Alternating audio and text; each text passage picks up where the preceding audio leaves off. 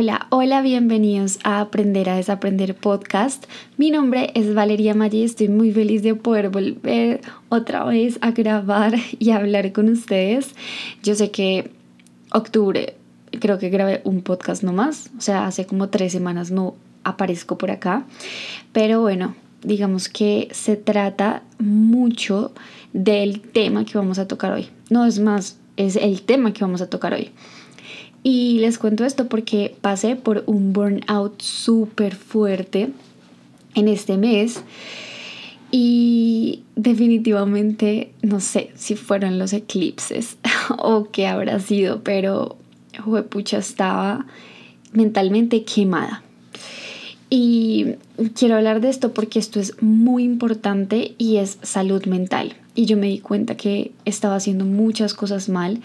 Estaba exigiéndome demasiado y estaba cayendo muchísimo en el estrés y no es la primera vez que lo hacía. Ya había tenido varios episodios así, pero nunca había sido consciente de que los había tenido, ni entendido qué eran, ni tratado de estudiarlos, aceptarlos y superarlos. Entonces, si tú alguna vez has sentido que no quieres hacer nada, que te sientes súper cargado, que todo está pasando al mismo tiempo y que tienes muchas cosas por entregar y tienes que cumplir muchísimas responsabilidades a, las, a la vez, pero que sientes que el tiempo no te está alcanzando, que sientes que estás haciendo demasiado, pero tampoco ves resultados, que sientes un agotamiento increíble, que tu creatividad desapareció, que, o sea, de verdad, que estás mal, estás estresado, estás agotado. Ese puede ser un síntoma de que estés viviendo o comenzando a sentir un síndrome del quemado, se dice así, síndrome burnout.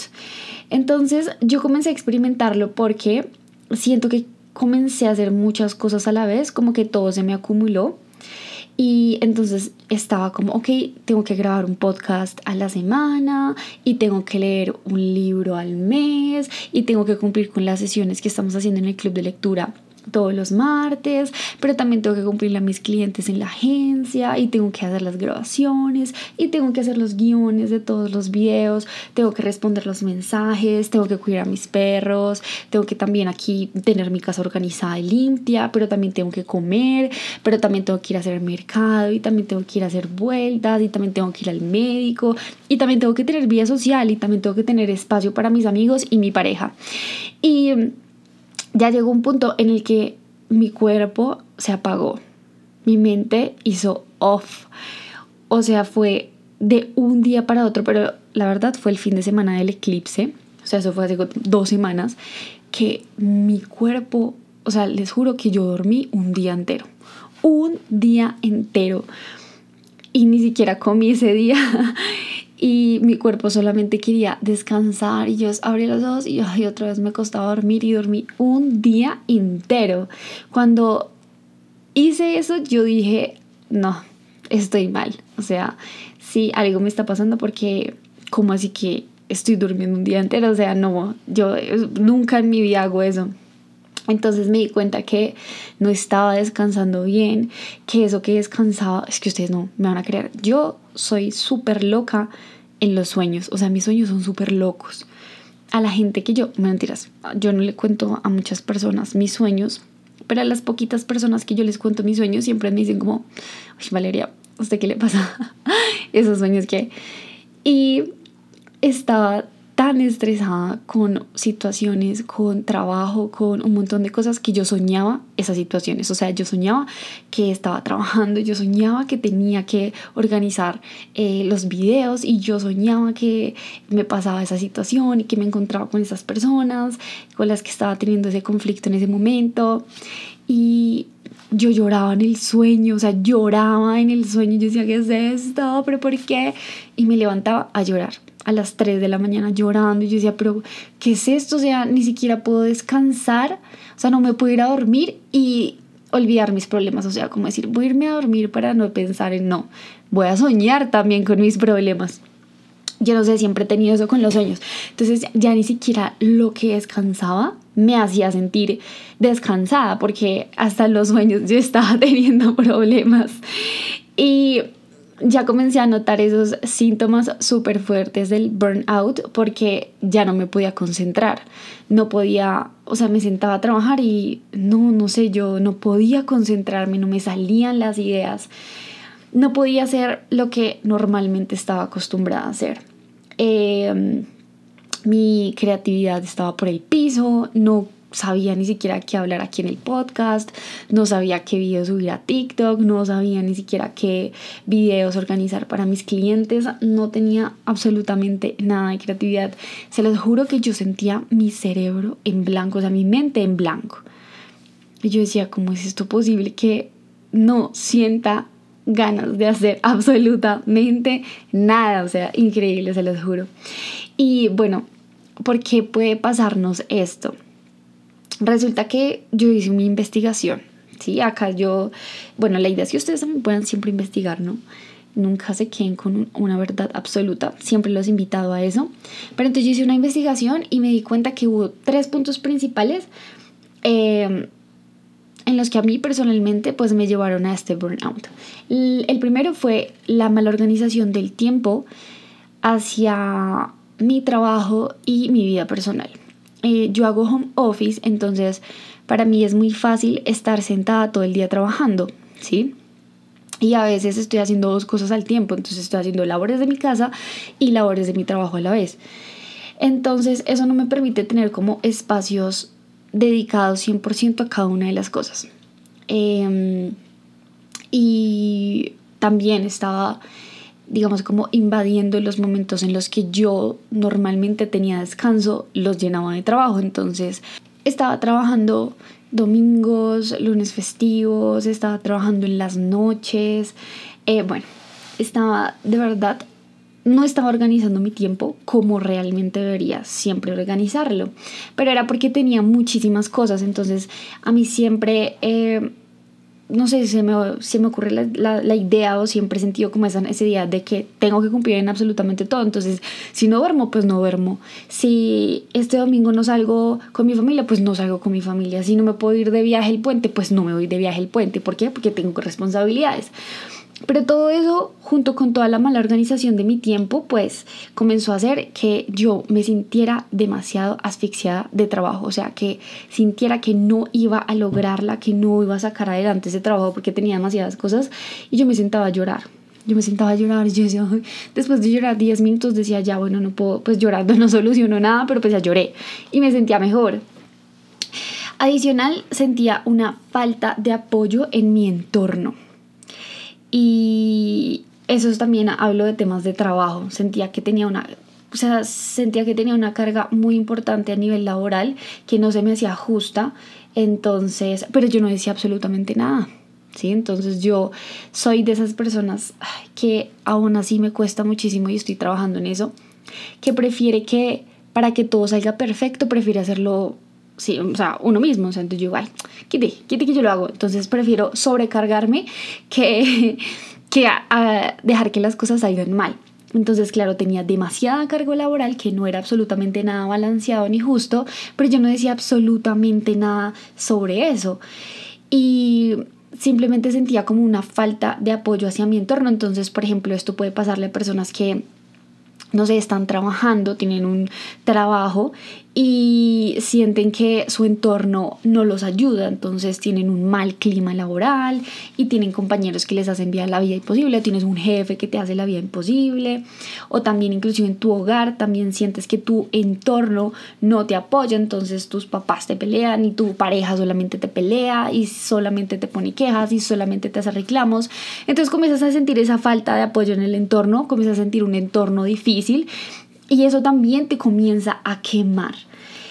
Y eh, todo eso conjunto hacia las, pues, digamos, no conjunto, sino eh, enlazado hacia la sobrecarga, hasta que me sobrecargué de todo. Entonces estaba trabajando, estaba teniendo una vida social, tratando de tener una vida social, estaba acá cumpliendo en mi casa, estaba cumpliendo en, en otras responsabilidades, en videos, con marcas, con etcétera.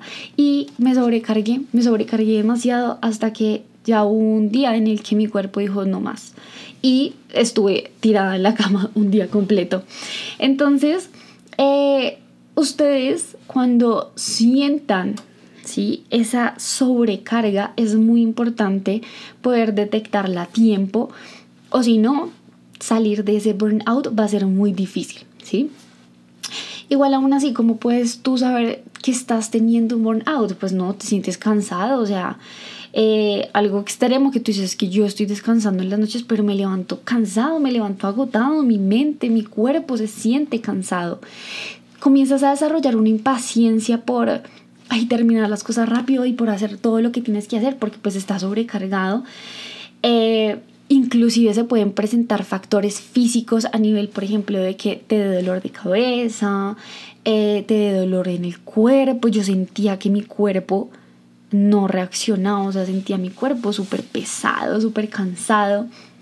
El más, de verdad, el más top que yo digo, esto me pasó y ahí me di cuenta que ya estaba yo muy mal, era que comenzaban a olvidárseme las cosas. O sea, yo soy una persona que tiene una muy buena memoria, pero se me pasaban cosas tan absurdas y yo decía, no puede ser, o sea, como no traje esto, cómo se me quedó esto, cómo pude pasar por alto esto, como no se me, se me olvidaba desayunar, se me estaba olvidando comer, se me estaba olvidando un montón de cosas, o sea, ¿quién, quién se le olvida desayunar? Cuando yo, ay, no desayuné, ah, se, se me olvidó, se me olvidó desayunar. Y yo dije, ya, ese fue el síntoma que yo dije definitivamente, ya, estoy terrible. Y comencé a desarrollar obviamente una desmotivación súper fuerte porque yo cuando ya mi cuerpo estaba súper mal, yo decía, Dios mío, pero ¿qué tengo que hacer? ¿Será que sí estoy haciendo lo correcto? O sea, obviamente mi mente a cuestionarse todo esto, esto no está siendo fácil, esto está siendo difícil, ¿será que esto sí es para mí? ¿Será que sí debería hacerlo? Y desmotivada, ¿será que sí va a poder cumplir con los tiempos en que tengo? ¿Será que no sé qué? Bla, bla, bla. Entonces comencé a entrar en una desmotivación súper grande y eso me comenzó a generar ansiedad. Entonces, eh, esa, o sea, de verdad que cuando la ansiedad aparece en mi vida, para mí es muy difícil manejarla, pero aún así, digamos como que con journaling traté de resolverla y me apoyé demasiado en mi hermana. Entonces le decía, oiga, estoy sintiendo ansiedad. Y ella, ¿por qué? yo, no, por esto, esto. Y ya, ok, me ayudaba como a pensarlo. Y yo decía, sí, tienes toda la razón. No, no voy a pensar más en eso. Pero entonces trataba ya como de exteriorizar y decir, no, esta ansiedad no se, no se me va a quedar aquí, la voy a sacar. Entonces así fue como durante ese burnout yo también traté de manejarlo y de lidiarlo, ¿sí? Porque se puede hacer.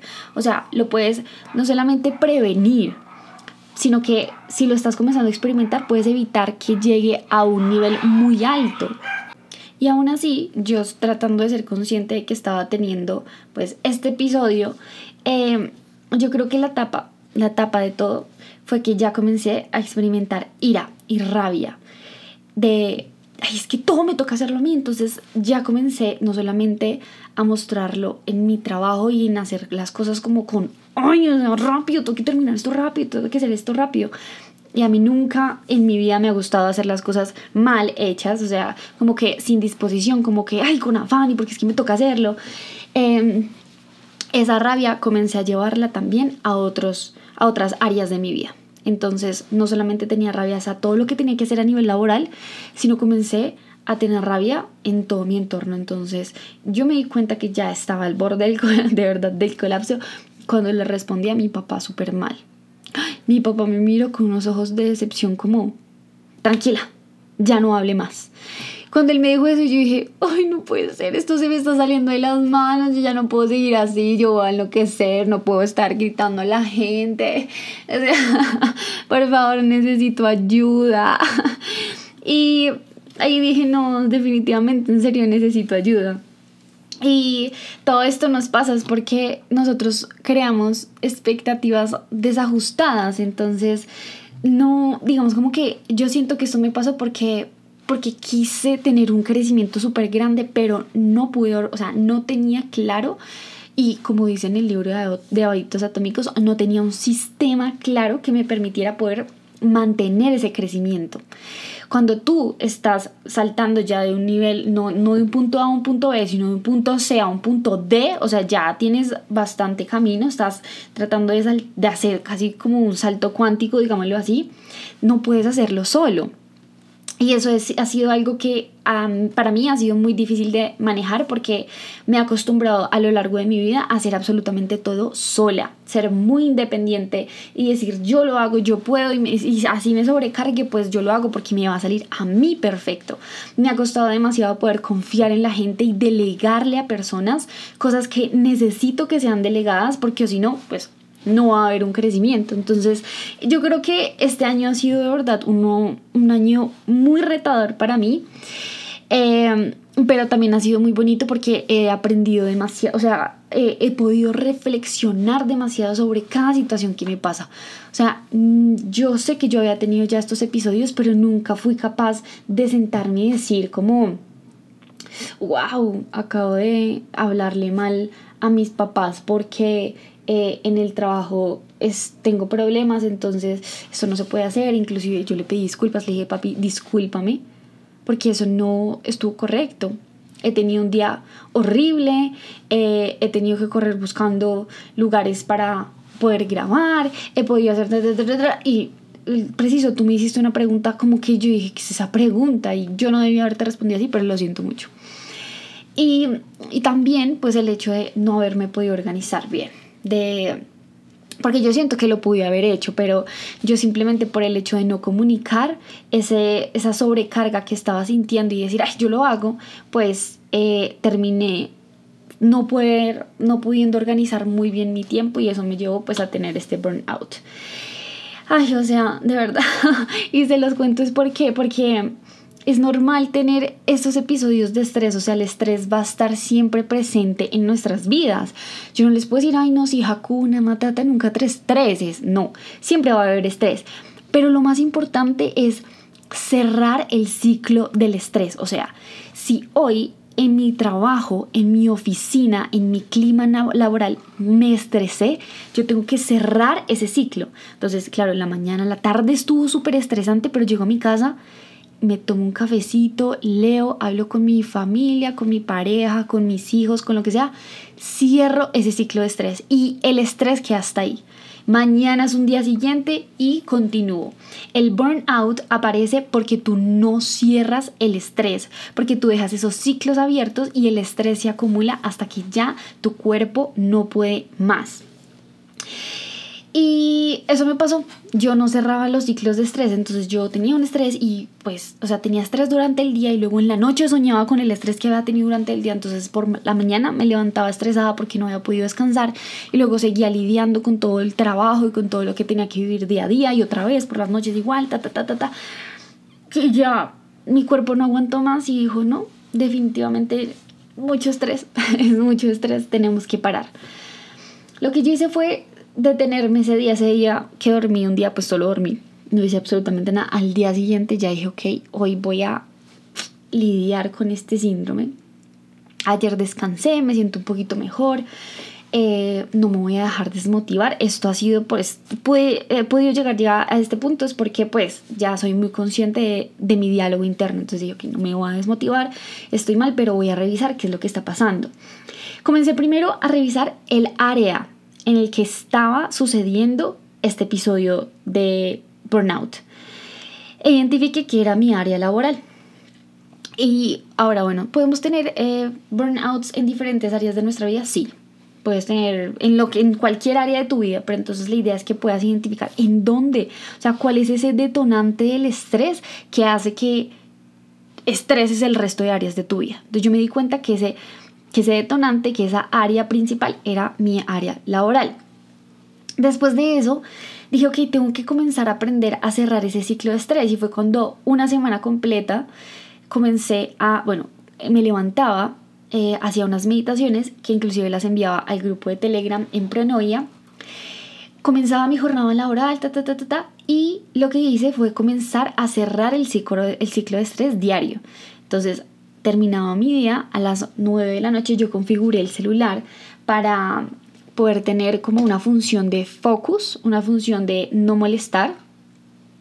Entonces a las 9 de la noche a mí ya no me llegaban notificaciones y yo dije, de malas. Si usted me escribe después de las 9 de la noche, de malas, hasta el otro día voy a ver el mensaje. O sea, literalmente se fue mi, como mi exigencia, dije, de malas. Necesito respetar mi tiempo, que ese también es otro punto. Eh, y cerrar ese ciclo de estrés. Entonces a las 9 de la noche yo ya estaba súper desconectada, comenzaba a hacerme mi té, comenzaba a, pues me ponía mi pijama, me acostaba en mi cama, no prendía el televisor, llevo más o menos como dos semanas sin prender el televisor, o sea, sin ver una serie. Estaba viendo una serie también eh, buenísima y me la dejé ver porque dije, necesito cerrar ese ciclo de estrés.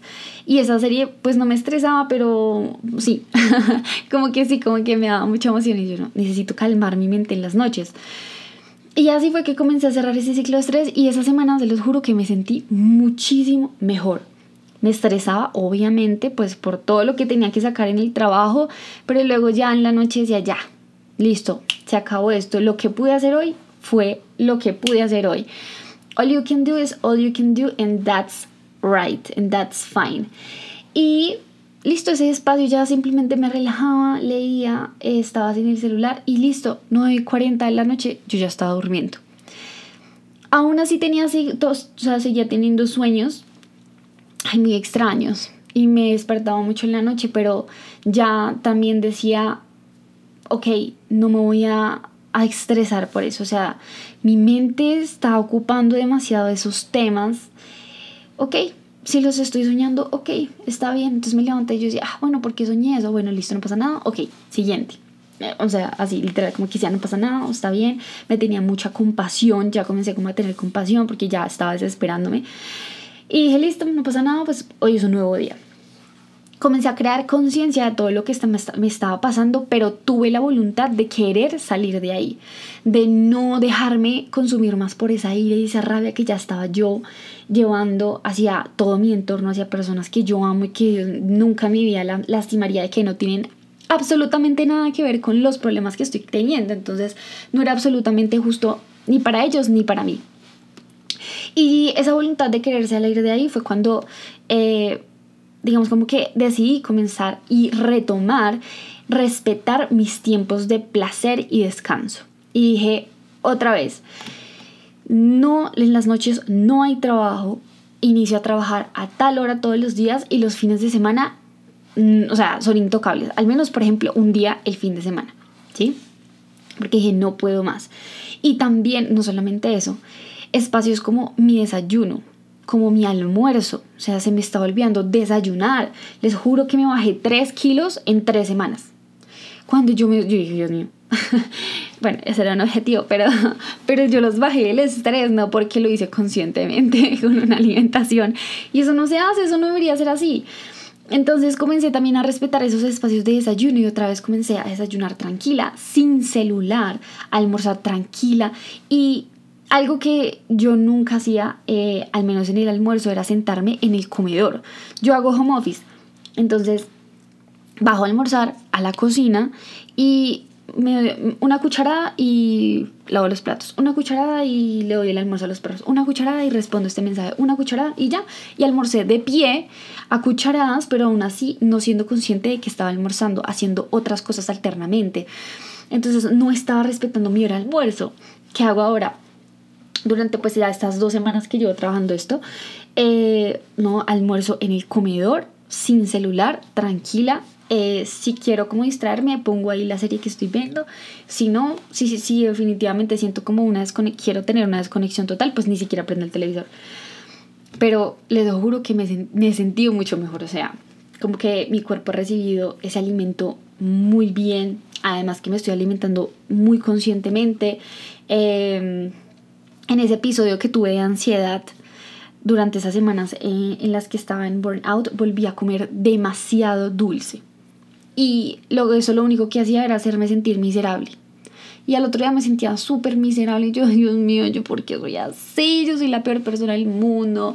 Otra vez me volví a tragar cuatro galletas y 20 gomitas. Y yo, ¿pero por qué soy así? Entonces, como que también dije, no quiero sentirme otra vez miserable voy a volver a retomar esos hábitos que pues me habían costado tanto. Dejar el dulce para mí ha sido muy difícil, pero no quiero volver a sentirme miserable por eso, porque es que esa es la palabra miserable, se me sentía miserable. Eh, comencé pues a también darme esos momentos de desconexión, a caminar, volví a retomar el gimnasio, eh, hacer mi cardio tranquila. A veces ni siquiera escucho música en el gimnasio porque no quiero absolutamente ningún aparato electrónico. Porque tengo el reloj, o sea, bueno, el reloj porque me traquea como el entrenamiento. Pero a veces me da ganas de como de quitármelo porque me llega la notificación y yo, pum, lo primero que hago es mirar el reloj. Entonces, si, estoy haciendo ejercicio, yo quiero estar haciendo ejercicio y no quiero ver un mensaje del trabajo porque yo sé que lo tengo que responder. Em, comencé también a delegar dije, no, definitivamente ya. Necesito confiar en la gente, en, la, en el potencial de las personas. Pero, pero bueno, no ha sido fácil, pero aún así lo logré. Comencé a delegar las cosas, a decir, listo, tú te puedes encargar de esto, yo me puedo encargar de esto, somos un equipo, vamos a hacerlo. Y ha sido de verdad todo súper bien. O sea, en serio, me siento orgullosa de eso. Eh, comencé también a darme esos espacios que pues me había dejado de dar de compartir con amigos y con personas que quiero muchísimo. Entonces comencé a reírme, les juro que fueron como dos semanas en donde yo me reía demasiado demasiado y prioricé la diversión. Entonces prioricé, ok, sí, voy a ir a un spa, fui por allá y me metí en el sauna y me metí en el turco y me metí por allá en, la tina de agua helada y eso la pasé súper chévere y dije, y, y, dejé el celular en el locker y dije, ay, estoy bien, y estoy allá como cuatro horas, súper tranquila, súper feliz y dije, no me importa, no me interesa, priorizo mi diversión, me voy a, me voy a relajar, me voy a reír y de verdad que ahí yo comencé a ver cómo salía poco a poco de ese burnout. O sea, ya comenzaba a decir, ya estoy superándolo, lo estoy manejando, lo estoy haciendo súper bien. Algo que siento que me ayudó demasiado fue llorar. Lloré demasiado, demasiado. Y siento que a veces es súper necesario sacarlo. Si necesitas llorar, llora. Porque está bien sentirse, sentirse frustrado, está bien, sentir estrés está bien. Y yo siento que llorar es como un acto eh, no solo simbólico, sino físico de sacarlo de ti. O sea, decir, o sea, yo lloro y listo. Yo creo que en serio después todos de una lloradita ya nos sentimos mejor. Y volví a comenzar a, bueno, a retomar el, todo el trabajo de respiración profunda, de meditaciones mindfulness, de concentrarme en mi respiración y respirar, ok, estoy sintiendo ansiedad, respiro, respiro, ok, y me concentro, respiro 2, 3, 4 minutos, 5 minutos, no pasa nada y retomo mi actividad y todo está bien.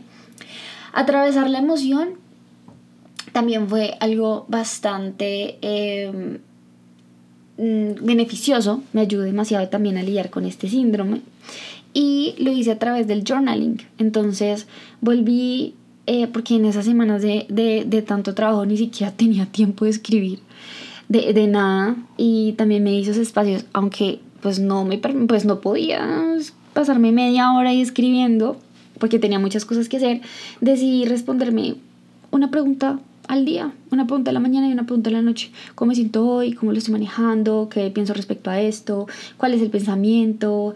Eh, ¿Cuál es la razón de mi estrés? Y lo comencé a manejar y lo comencé y eso me ayudó a atravesar la emoción, porque o sea, como que reconocí la expectativa tan alta que había creado, eh, esa expectativa desajustada en esa situación.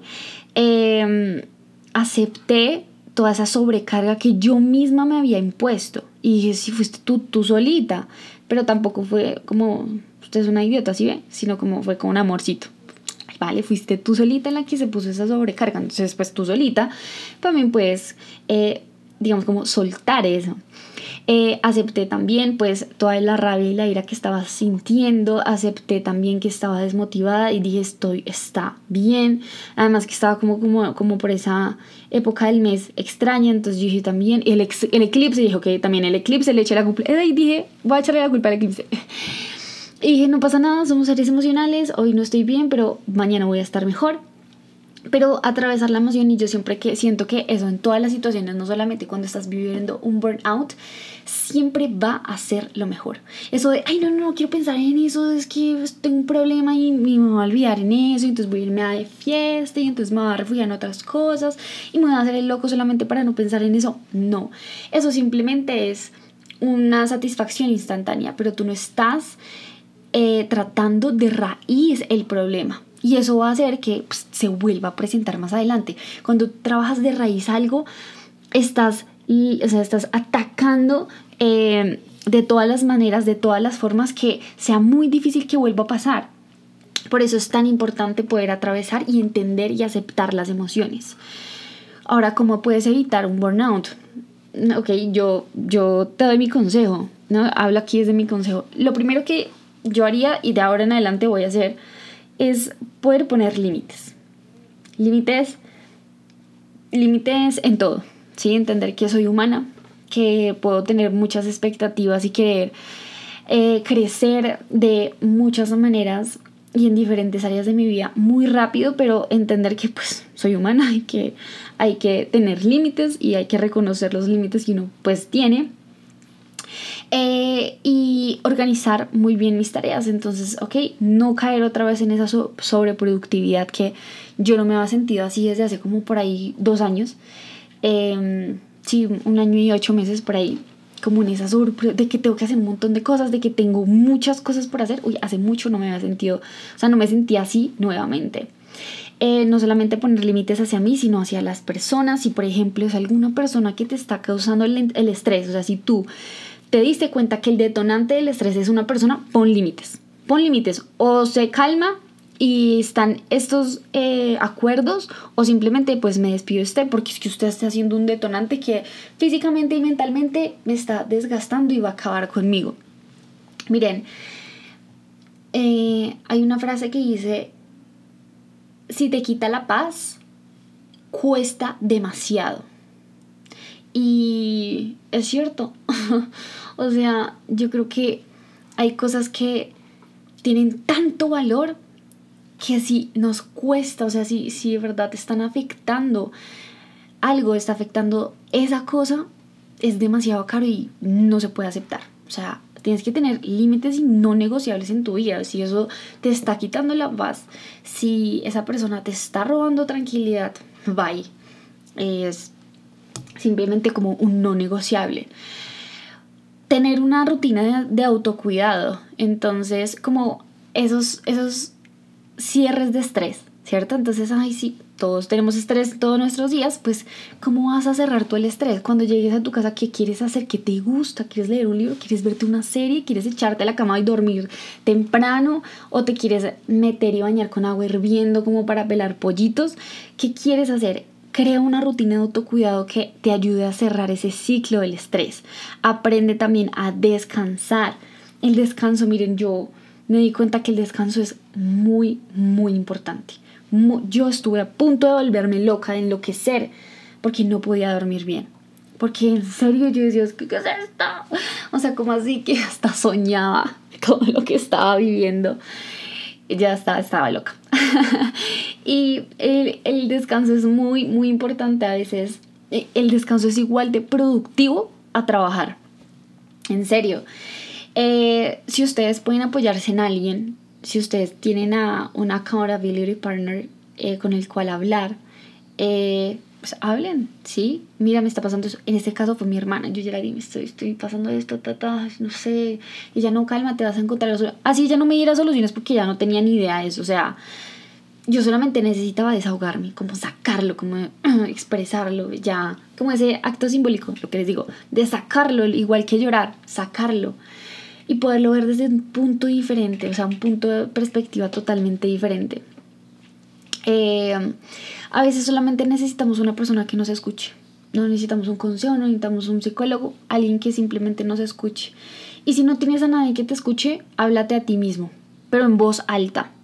En serio que eso funciona demasiado. Yo soy una persona que siempre se está hablando en voz alta, siempre estoy hablando sola, porque siento que eso me hace poder entender las cosas mejor. Eh, si necesitas pedir ayuda, si tú sientes que este burnout está demasiado fuerte, comunícalo. O sea, tienes personas involucradas acá, tienes a tu jefe, tienes a tu compañero de trabajo, tienes a tu pareja, tienes a tu familia, tienes a lo que sea que sea parte de tu entorno. Eh, pide ayuda, háblalo, exterioriza, eh, exterior, ay, exteriorízalo, ya, exteriorízalo. Eh, diles, coméntales tus necesidades, coméntales cómo te estás sintiendo, esa desmotivación, eso que, y encuentra soluciones, porque muchas veces la gente no hace nada es porque no saben lo que uno está pasando, lo que uno está viviendo. La gente no es adivina, la gente no es bruja, la gente no es, no te lee la mente, o sea, si tú no dices, si tú no hablas que estás pasando por un mal momento, que te estás sintiendo ahogado, que te estás sintiendo que ya no puedes más, que necesitas ayuda, la gente no va a saber que necesitas ayuda. Por eso es tan importante poder hablar. Eliminar esos, motivos, esos motivos de estrés, ya les dije, erradicar el motivo del estrés al 100%. Y algo que a mí me funcionó mucho, por ejemplo, fue suplementarme. Entonces me volví a suplementar pero específicamente esta vez me estoy suplementando con magnesio.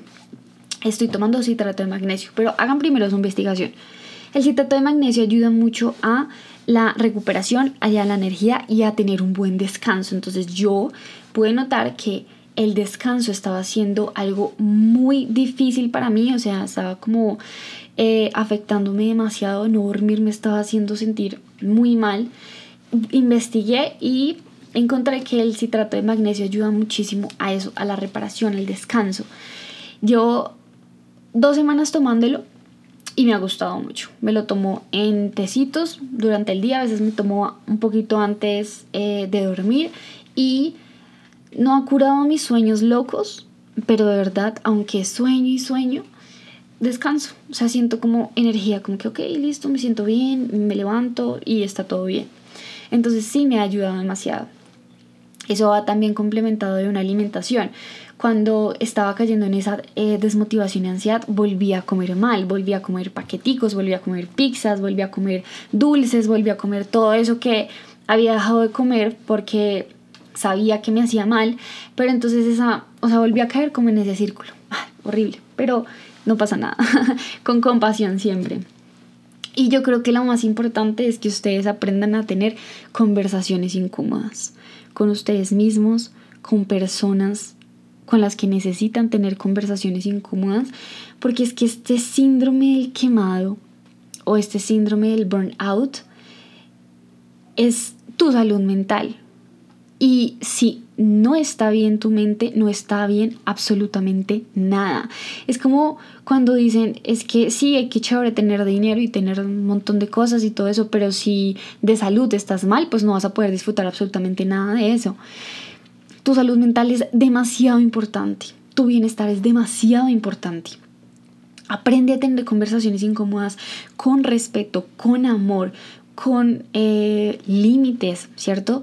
Eh, aprender a negociar, aprender a, delegar, aprender a reajustar esas expectativas, porque yo no te estoy diciendo que no sueñes, o sea, yo no me estoy diciendo a mí como, no, mi empresa no va a crecer, va a tener que ser así de chiquita siempre, porque si no, siempre me va a estresar. No, no es así. Mi empresa pueda crecer, pero entonces voy a comenzar a manejar las expectativas subreales que ya estaba teniendo. Eh, y pues crecer de manera controlada, ¿sí?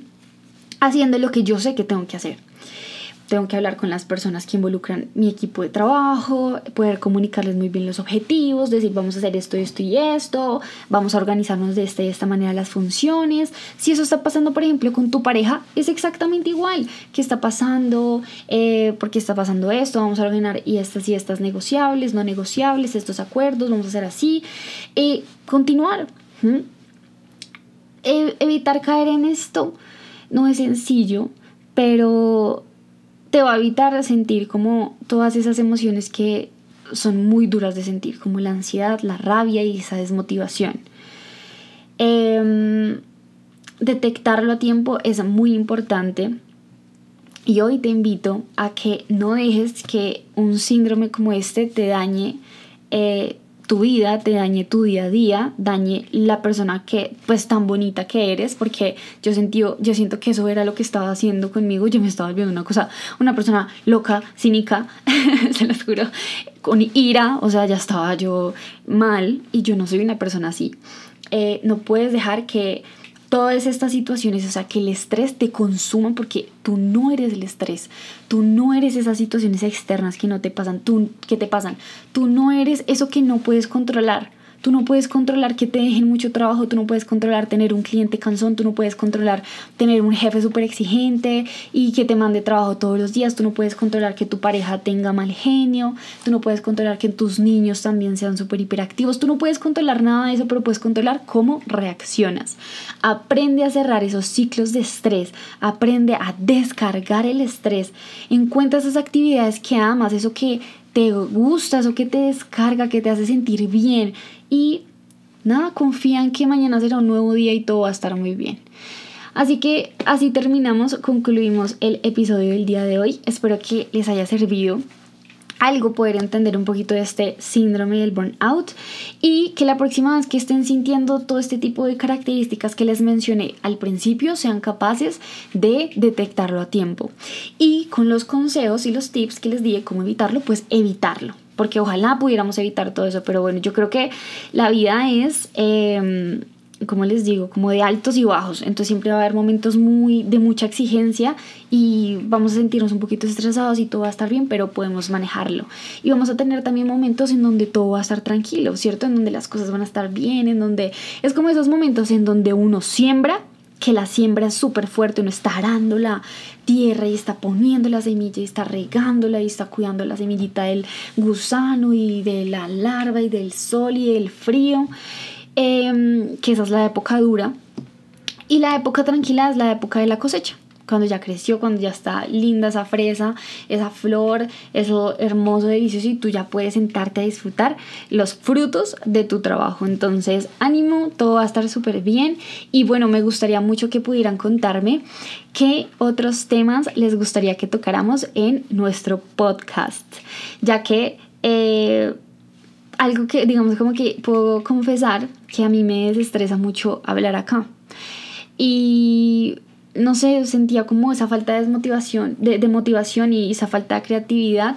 Eh, y pues no, no aparecía acá por eso durante esas tres semanas, pero para mí algo que me encanta hacer, como eh, que yo siento que es como eso que me permite descargar ese estrés, es este podcast. Entonces esperen eh, mucho más contenido por acá, esperen que hablemos de muchas más cosas y pues nos vemos. También están súper invitados, este 11 de noviembre vamos a tener un ritual de manifestación por el portal 1111 que es un portal demasiado fuerte a nivel energético. 1111 significa sincronicidad, significa alineación con el universo, entonces es un día muy bueno para poder reclamar esa energía y poder manifestar.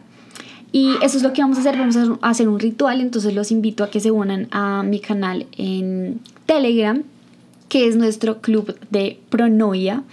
Ahí estoy enviando siempre toda la información de todas las actividades y encuentros eh, virtuales que vamos a estar haciendo. Así que los invito a que se unan, eh, pero específicamente para esta actividad del 11 de noviembre va a ser por medio de un live en Instagram. Así que súper conectados en mi Instagram. Eh, les mando un abrazo muy, muy, muy, muy fuerte y gracias por haber estado hasta el final de este episodio. Que estén muy bien. Besitos.